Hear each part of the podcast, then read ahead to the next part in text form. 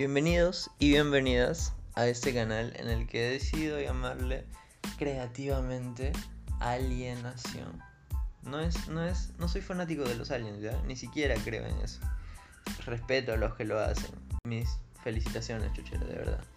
Soy un estudiante de psicología en el país de Perú y el canal consiste en cuentos psicológicos, moralejas, pero no son esos típicos cuentos para niños en el que te hace pensar un ratito o te emociona ya. Bueno, quizás te emociones ya, pero mi objetivo en todo esto es que obtengas una nueva información de ver, una nueva perspectiva de ver todas las cosas alrededor.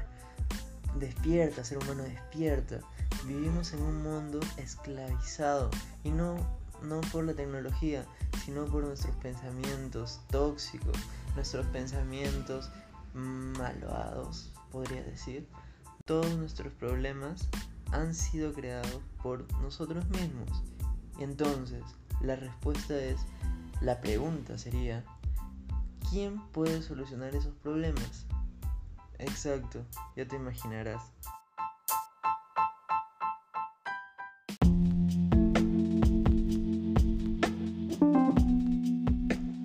Psicólogo estaba desarrollando una sesión grupal cuando de repente levantó un vaso de agua. Todos esperaban la típica pregunta, ¿está medio lleno o medio vacío? Sin embargo preguntó, ¿cuánto pesa este vaso? Las respuestas variaron entre 200, 250 gramos. El psicólogo les respondió, el peso absoluto no es tan importante, depende de cuánto tiempo lo sostengo. Si lo sostengo un minuto, no representará un problema, pero si lo sostengo durante una hora, me dolerá el brazo. Si lo sostengo un día, mi brazo se entumecerá y paralizará. El peso del vaso no ha cambiado, siempre es el mismo, pero cuanto más tiempo lo sujeto, más pesado y más difícil de soportar se vuelve. ¿Cuál es la moraleja de esto? Nos recuerda que las preocupaciones, los pensamientos negativos, los rencores y el resentimiento son como ese vaso de agua. Si pensamos en ellos un rato, no pasa nada. Si pensamos en ellos todo el día, empiezan a doler. Y si pensamos en ellos durante toda la semana, acabaremos sintiéndonos paralizados e incapaces de hacer nada. Por eso, debemos aprender a dejar ir todo aquello que puede dañarnos.